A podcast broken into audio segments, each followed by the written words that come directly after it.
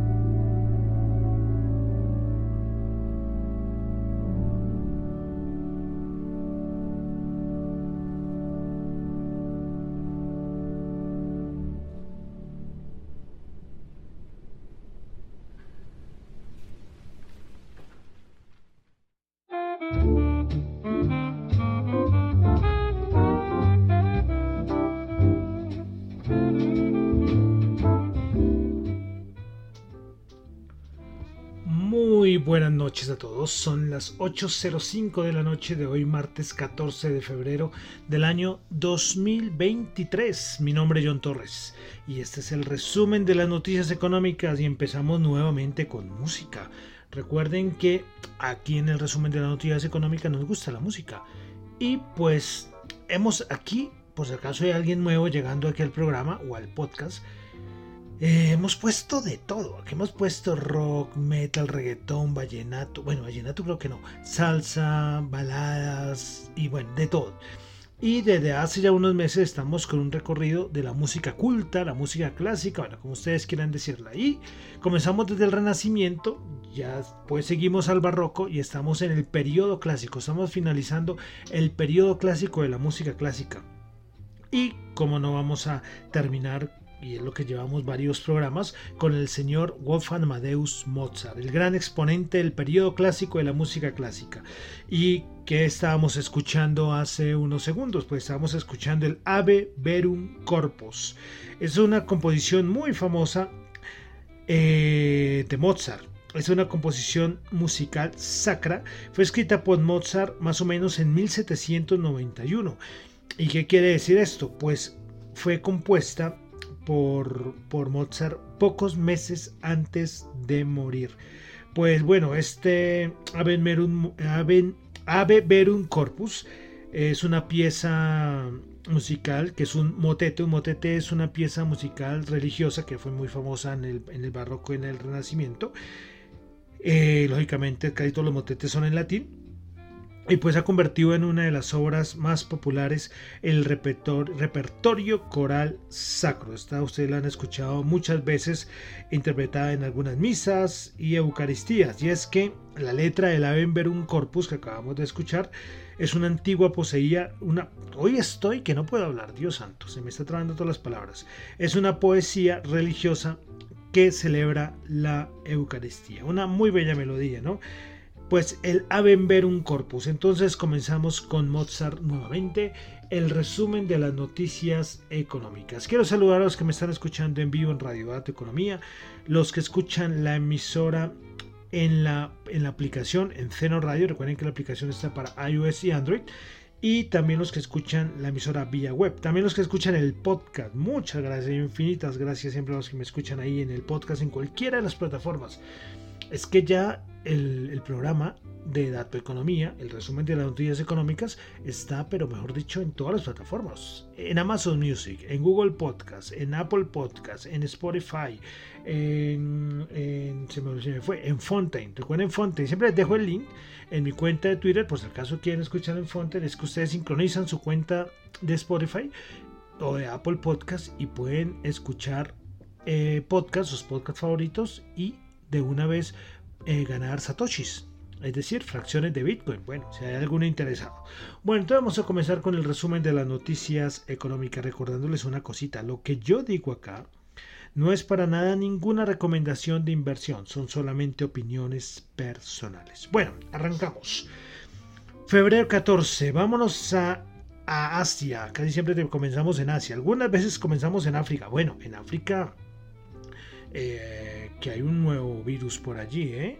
que es, no sé, una cosa más grave que el ébola, que ya la, los niveles de mortalidad son muy altos, ahorita que me acuerdo, se me vino a la mente ahorita que dije lo de África, voy a ver si les traigo más información para el siguiente programa. Bueno, dejamos África, vamos a Asia, donde tuvimos dato de Producto Interno Bruto en Japón del cuarto trimestre, 0.6%, como se esperaba el 2%.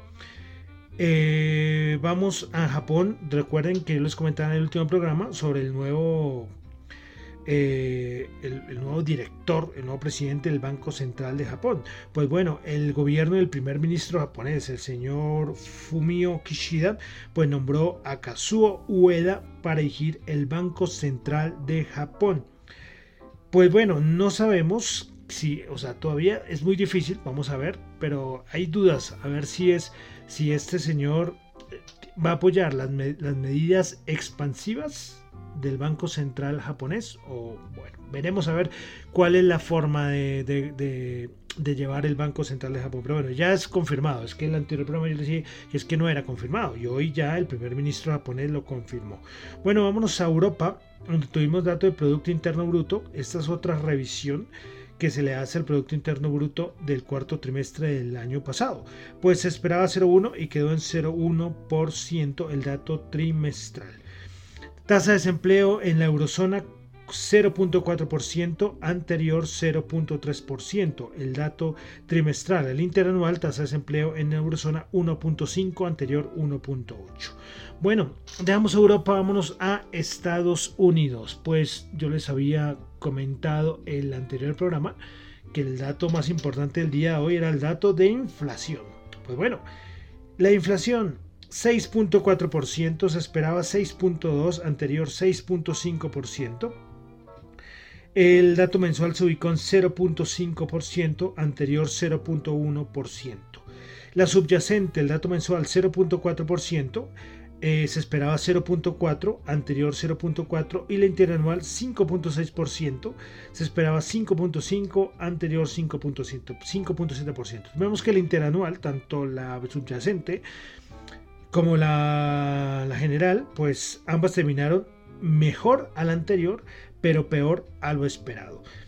Eh, bueno, eh, vale decir que algo que afectó fue la parte del precio de las viviendas. Este, dicen que también es un dato que está muy mal llevado, muy mal calculado, pero bueno.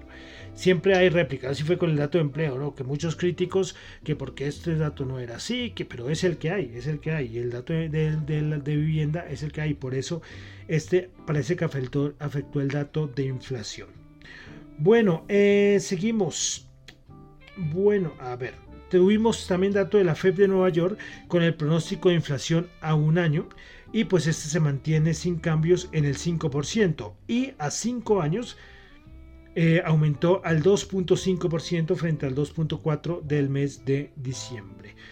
Bueno, eh, con, hablando de la Fed, bueno, han hablado, con ha hablado Bostic, ha hablado Williams, bueno, yo creo que ya me los sé todos que hay que seguir eh, con la subida de tasas de 25 puntos básicos, que hay que seguir viendo la inflación. Bueno, y una persona importante de la Reserva Federal, como es Lael Brainerd, que era la mano derecha de Powell, pues el presidente Joe Biden la va a nombrar como asesora económica. Yo ahí no sé cómo van a ser, no sé quién quedará entonces en el cargo de vicepresidente de la Reserva Federal.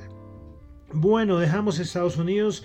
Vamos a, bueno, antes de entrar a, Colombia, eh, tuvimos un dato de la tasa de desempleo de la OCDE, pues cerró en diciembre en el 4.9%. Se trata de la cifra eh, que es considerada como el mínimo histórico, que se ha mantenido en ese nivel los últimos seis meses del año 2022. Bueno, ahora sí vamos a pasar a Colombia. Voy a comentar rápido reforma de la salud. Eh, ya creo que ya en todo lado eh, la han criticado mucho. sí, sí, es que todas las reformas de este gobierno andan críticas. Es un documento que se va a presentar al Congreso, más o menos son más de 200, creo que son 240 páginas. Y lo que más resalto yo es que eh, los dineros los va a empezar a manejar, los dineros de la salud los va a manejar entes gubernamentales. Siempre se ha criticado ¿no? que los políticos son muy corruptos, bla, bla, bla, bla, bla, pero ahora con esta reforma de la salud se le va a dar más poder a estos, a estos nuevos miembros del gobierno o entes territoriales, bueno, como quieran decirlo. Entonces esto para mí está un poco mal.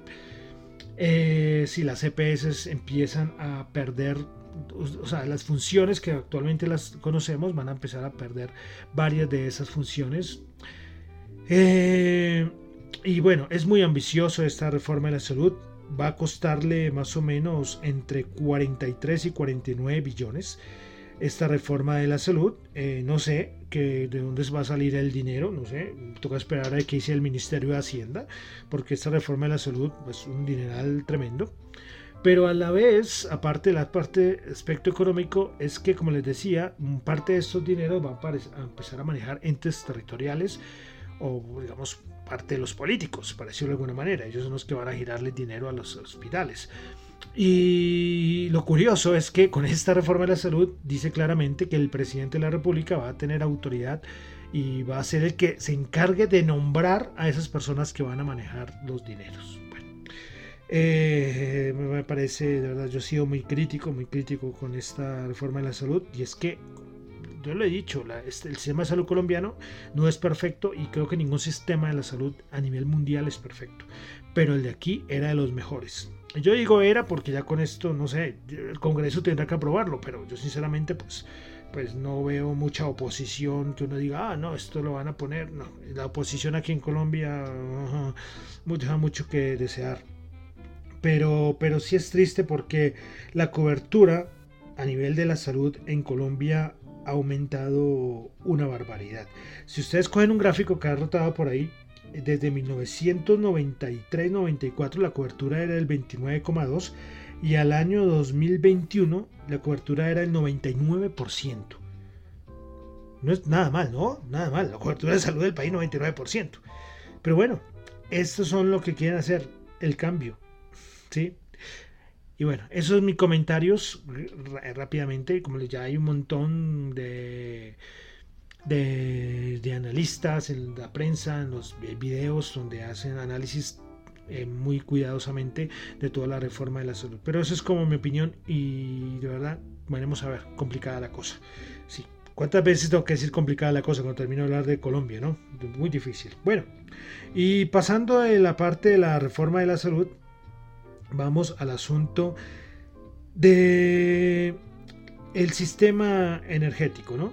Ya lo sabíamos, ya les había dicho de un documento que habían firmado varios, eh, varios entes importantes pertenecientes, varias empresas importantes pertenecientes al sector de servicios públicos de energía, y es que se supo que 15 exministros de Minas y Energía enviaron una carta al presidente de la República, advirtiendo que intervenir a la Comisión CREC, es decir, a la Comisión de Energía y Gas, va a vulnerar la institucionalidad del sistema y afectar los modos del proyecto del país. Yo creo que repetición de lo que había comentado el siguiente, el, siguiente, no, el anterior programa, pero esta vez no fueron empresas del sector, sino exministros de Minas y Energía, que hombre, lo que están haciendo es un error.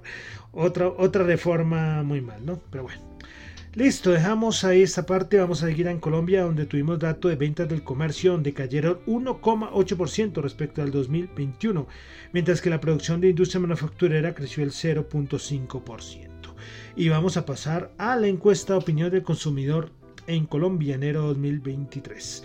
Bueno, índice de confianza del consumidor en diciembre era de menos 22,3. ¿Y saben cuánto cayó? Al mes de enero menos 28,6, caída muy fuerte. Índice de expectativa del consumidor en diciembre era menos 11,2 y en enero bajó a menos 16,5. Índice de condiciones económicas, ojo con esto, en diciembre era menos 39 y en enero cayó a menos 46,8.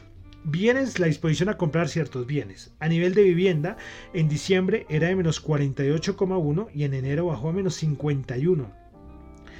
Bienes durables, donde es decir, televisión, lavadora, bueno, ese tipo de productos. En diciembre era menos 51,6 y en enero bajó a menos 59,3. Y finalmente vehículos. En diciembre era menos 64,8 y en enero era menos 66,5. Pues preocupante esta encuesta de opinión del consumidor. Todo horrible. Y ojo, ojo, estamos hablando del consumo de los hogares. Y esto en cualquier Producto Interno Bruto pesa muchísimo. Bueno, terrible, terrible, terrible todo desastroso. Bueno, y finalmente hoy salió un documento del Fondo Monetario Internacional hablando de las de la economía colombiana, ¿sí? Bueno, ellos diciendo que colocaron ahí trazando la ruta hacia una economía más sostenible, equitativa y verde. Bueno, ellos citan varios puntos. El primero son las condiciones globales que siguen planteando retos. Eh, los segundos son los eh, el aspecto de cómo la economía colombiana superó las expectativas del 2022. Habla también de, eh, desequilibrios internos y externos. También habla de política, de la política macroeconómica. Sobre el sector financiero. Eh, también habla sobre la transición, sobre una transición que está surgiendo en la economía colombiana, cuya idea es el crecimiento más sostenible eh, sobre los riesgos que se mantienen eh, a nivel externo que afectarían a la economía colombiana, sobre el ajuste fiscal, también sobre cómo se está haciendo para reducir la inflación. El punto 10 es cómo se está monitoreando los riesgos para poder tener una estabilidad financiera. Y el punto 11 y 12 son 12 puntos. ¿eh? Hablan sobre el plan de transición energética que está ocurriendo en el país o que se ha planteado en el país. Y finalmente, eh, cómo las reformas estructurales pueden ayudar a tener marcos sólidos de políticas en Colombia. Bueno, como le dije, eso es, el, eso es la página del FMI o en, mi cuenta arroba tu economía, ya lo compartí si quieren leer todo sobre este documento del Fondo Monetario Internacional sobre la economía colombiana. Bueno, dejamos Colombia, hoy artículo de Colombia, ¿eh? cuando si el próximo programa no hablo de Colombia ya saben por qué, es que hay veces que, que, que le, hago mucho detalle en la economía, en las noticias de la economía colombiana, pero con lo que está pasando no es raro, ¿no? Bueno, entonces cerramos Colombia, vamos a la parte de mercados, commodities, criptos, índices, bueno, todo el resto. Vamos a datos de inventarios de petróleo, inventarios API. Pues hoy tuvimos que se esperaba un aumento de 0,3 millones de barriles y se tuvo un aumento de 10.5 millones de barriles, tremendo. Bueno, noticia aquí de Colombia rápidamente. Bueno, siguen reportando estados financieros en todas las empresas en todo el mundo. Aquí en Colombia ya empezaron a reportar. Cemex ya reportó hace unos días. Y seguirán eh, reportando en Estados Unidos. Coca-Cola reportó hoy, como les digo, Airbnb. Pero para que estén pendientes. Sí, los que tienen sus portafolios, estas empresas, ¿no? Me imagino que estarán muy pendientes. Bueno, eh, aquí en Colombia se supo, eh, ya les había dicho hace unos días que eh, Viva Air está siendo muy apetecida. Avianca fue la primera y se me fue el nombre de la otra, de la chilena. Bueno, otra empresa chilena que está interesada en, en Viva Air. Pues hoy, en un comunicado, Latam manifestó el interés en iniciar negociaciones para adquirir Viva Air. Entonces, bueno, muchos pretendientes le están saliendo a Viva Air. Bueno, y listo, vamos a pasar ya a los índices bursátiles. ¿Qué pasó en el mercado de Estados Unidos. Yo hablo poco de Europa. yo hablo, a veces nombro acá el IBEX, a veces nombro el, el FTSE, el FTC de Londres, eh, el DAX alemán, pero mírenlo, estos siguen, estos tienen un 2023 maravilloso. Pero el principal, lo siento, en todo el mundo es el SP500. Bueno, hoy el dato de inflación era el que iba a mandar. Volatilidad, tremenda. Hoy sí tuvimos volatilidad de la buena. ¿Cómo recibió el mercado el dato de inflación? Pues bueno, como les decía, ahorita que lo estábamos eh, eh, compartiendo, el dato de inflación pues salió peor a lo esperado. Mejor a lo anterior, pero peor, peor a lo esperado. No fue, o sea, las bajadas, hubo volatilidad, bajadas máximo, máximo del 1% y después recuperó. Así fue varias veces durante el día, durante el día de negociación. Pero hay una cosa que ya todos están diciendo y es que yo creo que el mercado ya sabe que la inflación no es lo importante ya. Y eso es lo que yo comentaba esto el año, el año pasado. Yo decía que este año ya la inflación pues va a tener algunas subiditas, pero no va a ser unas subidas súper grandes. Eh, el mercado para mí lo más pendiente, y yo se acuerdan que les repetido muchas veces, es todo lo relacionado con la parte de empleo. Eso es lo que va a decidir lo que, lo que va a hacer la Reserva Federal, porque además el Banco, la Reserva Federal, lo que va a hacer es estar muy pendiente del dato de empleo para saber sus propios movimientos. Como le digo, el dato de inflación, pues lógico, importa y tiene su importancia, pero el dato, los datos relacionados con empleo solo van a ser más importantes. Bueno, eh, entonces, eh, los siguientes días, pues, vamos a ver, ahorita pues tendremos ya más datos macro, creo que tenemos también dato de inflación en Europa, pero de pronto eso afecta a los bonos, pero yo creo que lo que está esperando más el mercado, a nivel de hablo de mercado de bonos, de acciones, es datos relacionados con empleo. ¿sí? Porque como les digo, la inflación yo creo que varios analistas lo decían, varios analistas decían, bueno, la inflación pues, pues, pues sí, es importante, pero ya el mercado sabe que este dato muy difícil que baje mucho más, va a seguir bajando de pronto de a poquitos, pero subidas pequeñas, pero los datos que importarán son los datos de empleo. Bueno, hoy Wells Fargo eh, salió a decir que el mercado bajista ha terminado. Sí, que ya a celebrar, sí, que ya no, que, que, también es que eh, ellos tienen Wells Fargo, que no va a haber un aterrizaje duro, sino un aterrizaje suave, es decir, que ni siquiera cuentan ya con recesión, entonces que ya por eso el mercado bajista ha terminado. Bueno, eso es lo que dicen, lo que dice eh, Wells Fargo. Entonces, seguir monitoreando, sí, está mm, ahí. Yo como para mí es, sigo esperando, yo seguiré diciendo, sigo esperando una bajada a los 3.500, 3.450, sería maravilloso. Pero como le digo, todo esto dependerá de que el empleo, eh, a ver qué nos muestra el empleo, porque si el empleo sigue fuerte, la Reserva Federal podrá seguir con sus aumentos de tasas de 25 puntos básicos, así lo han dicho varios miembros de la Fed. ¿Sí? ¿Y qué pasa? Pues seguías, si seguimos con aumentos de tasas, lo que va a hacer es que esto va a afectar a la economía. Entonces, por eso digo, a ver, vamos a ver, estamos en febrero todavía. Listo, entonces, ¿qué pasó con los índices el día de hoy? Pues el Dow Jones bajó 156 puntos, el SP500 bajó un punto, 4136, el Nasdaq subió 68 puntos, 11.960 puntos. Pero bueno, vamos a qué pasó con el VIX, los bonos y el dólar. Vamos con el VIX. El VIX el día de hoy quedó en 18,91. Así es. 18,91. Otra vez para abajo el VIX. No nos sorprende para nada ¿no? lo que hace el VIX. Sí, sí, sí. Eh, no hay en el mercado. Yo, eso se demostró y se Volatilidad, pero no volatilidad del 4%, del 5%. No, volatilidad, movimientos importantes, pero, pero bueno. El dólar, ¿qué hizo el dólar el día de hoy? Pues el dólar lo tenemos en 103,19 movimientos normalitos, normalitos del, del, dólar. Y los bonos, esos también nos dan muy buena información. Y nosotros recuerden que aquí yo siempre les recuerdo la rentabilidad del bono Estados Unidos a 10 años. Pues se ubica y se mantiene en 3,73.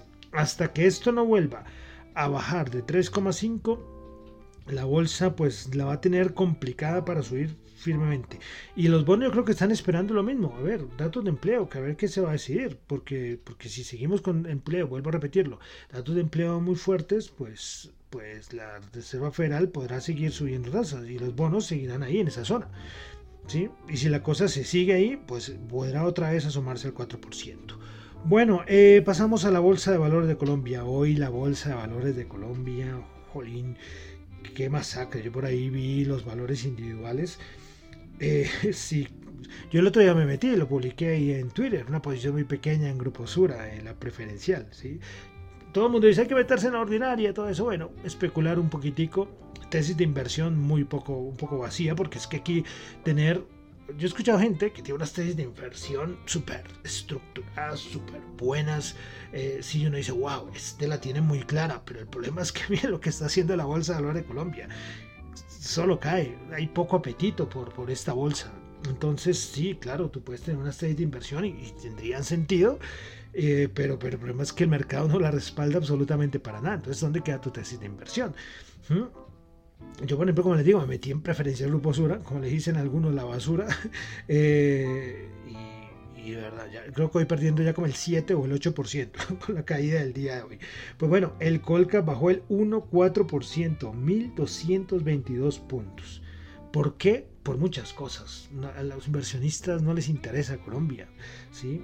Por un, un poquito de Colombia, un poco de Ecopetrol, el resto, poca cosa.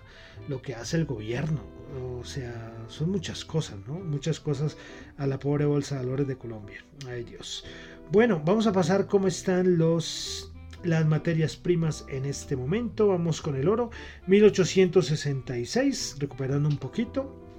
Eh, con el dato de inflación alcanzó a bajar un poco. El petróleo, el WTI 78,8 78, y el Bren 85,4. Dólar en Colombia el día de mañana eh, la tasa representativa del mercado 4.783, bajando un poquito más de 30 pesos respecto a la tasa representativa anterior.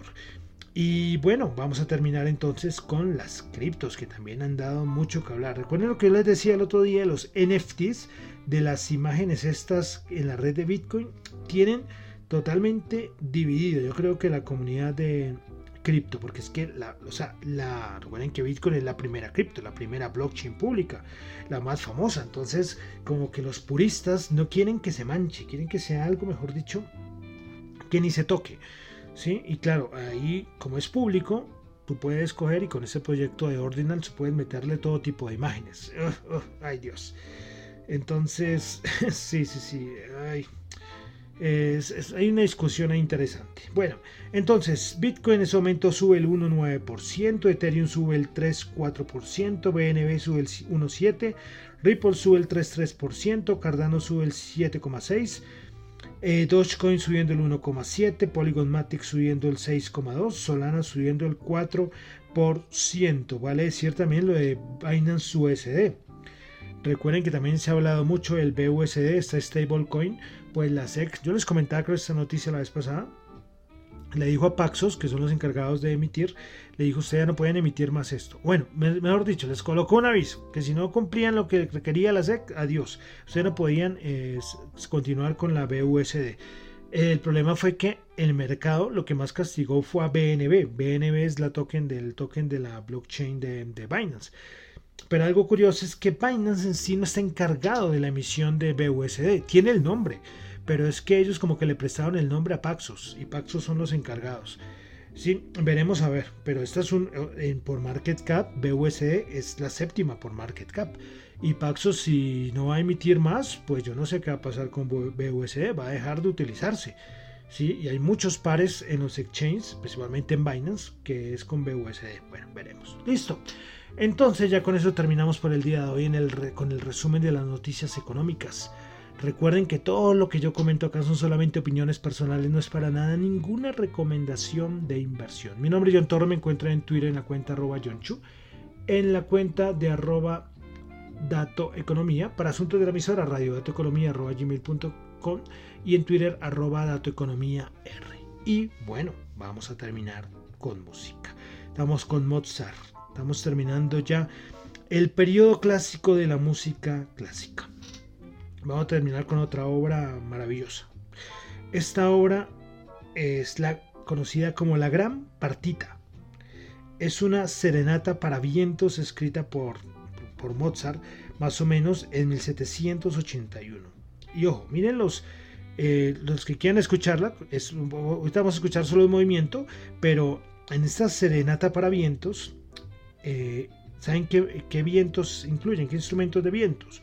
Oboes, clarinetes, fagots, cuernos y contrabajos. Es una obra de verdad con una belleza melódica espectacular.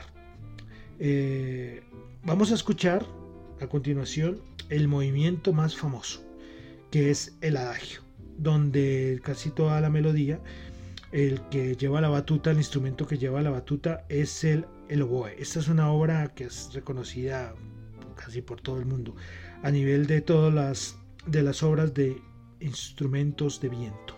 Bueno, entonces vamos a terminar el día de hoy el resumen de las noticias económicas con el adagio de la gran partita. Bien, me acuerdo que había alguien, experto musical, que referirse a esta obra decía, uno, lo único que tiene que hacer es darle play, escuchar y cerrar los ojos y disfrutar pues espero que hagan eso. Muchísimas gracias.